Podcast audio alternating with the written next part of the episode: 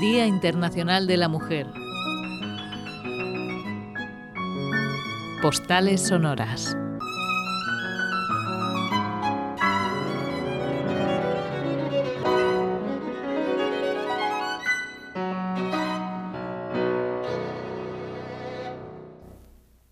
Cuando se habla de las mujeres que han compuesto música clásica, se suele decir que apenas hay dónde elegir. Esto no es cierto. Lo que ocurre es que la historia no ha recogido sus historias. Aquí tienen la de una de ellas.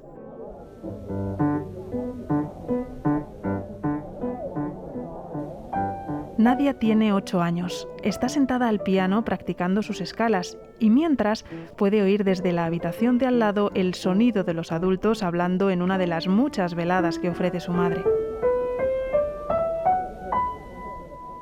A su lado, en la cama, está su hermana pequeña de dos años que duerme todo el tiempo. Eso cuando no tose y llora, claro. El padre de Nadia viene y se sienta a su lado, le acaricia el pelo.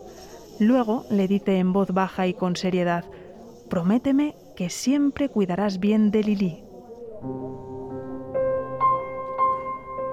Ninguno de los dos sabe que mientras Lili yace dormida, la neumonía contra la que lucha debilitará su salud para el resto de su vida.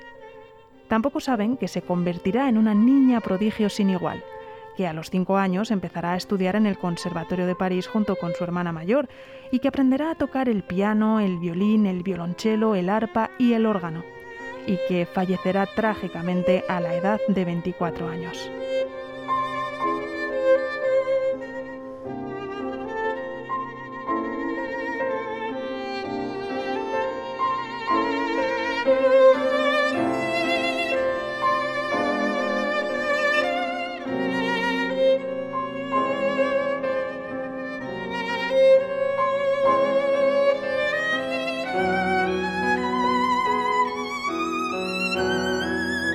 La vida activa de Lili Boulanger está influenciada por dos cosas, su enorme talento y su enfermedad.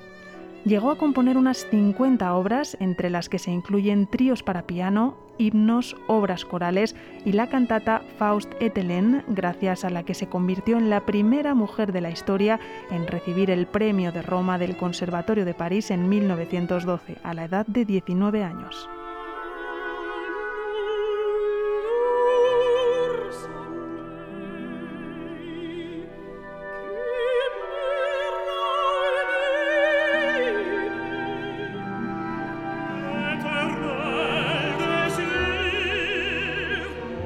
Pero la música de Lili Boulanger se caracteriza por algo más, su hermana Nadia. Si Nadia Boulanger no hubiera dedicado gran parte de su vida adulta a apoyar física, mental y económicamente a Lili, quizás no hubiéramos conocido su música hoy en día. Nadia Boulanger, que era ella misma compositora y profesora de música de gran prestigio, creó en 1939 el Fondo Conmemorativo de Lili Boulanger para garantizar que las obras de su hermana no cayeran nunca en el olvido y fue a ella a quien Lili dictaba su música durante los últimos años de su vida, cuando estaba demasiado débil para escribirla ella misma, incluyendo el pie Jesús.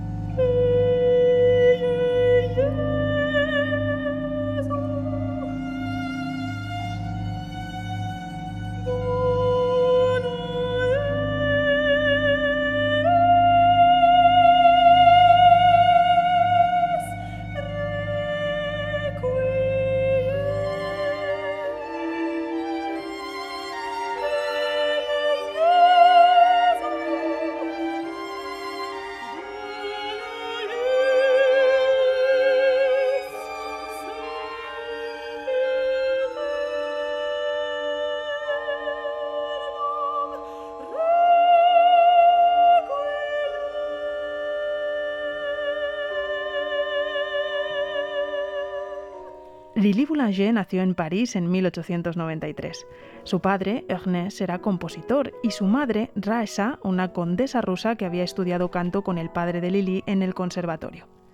La familia Boulanger era muy activa en la vida musical parisina. Raesa organizaba veladas en las que ella misma cantaba y a las que venían a tocar compositores como Camille Saint-Saëns. Un amigo de la familia, Gabriel Fauré, es el primero en darse cuenta de que la hermana menor de los Boulanger tiene una afinación perfecta. le impresiona y empieza a hacer canciones con ella cuando la visita. Cuando Lili recibió el premio de Roma, también tuvo la oportunidad de alojarse en la Villa Medicis, la Academia Francesa de Roma, durante tres años.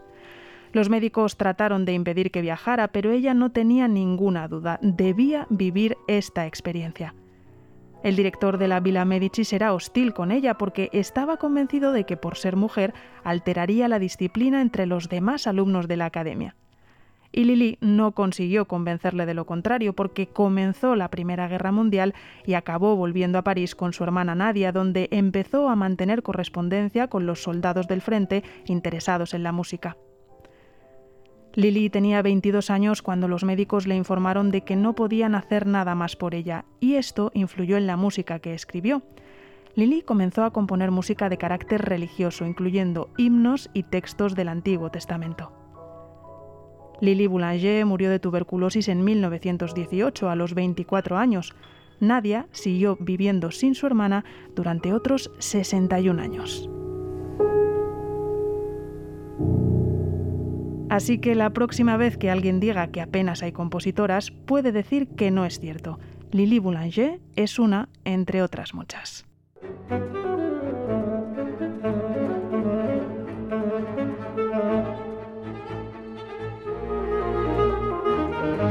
En el Día Internacional de la Mujer, Postales Sonoras.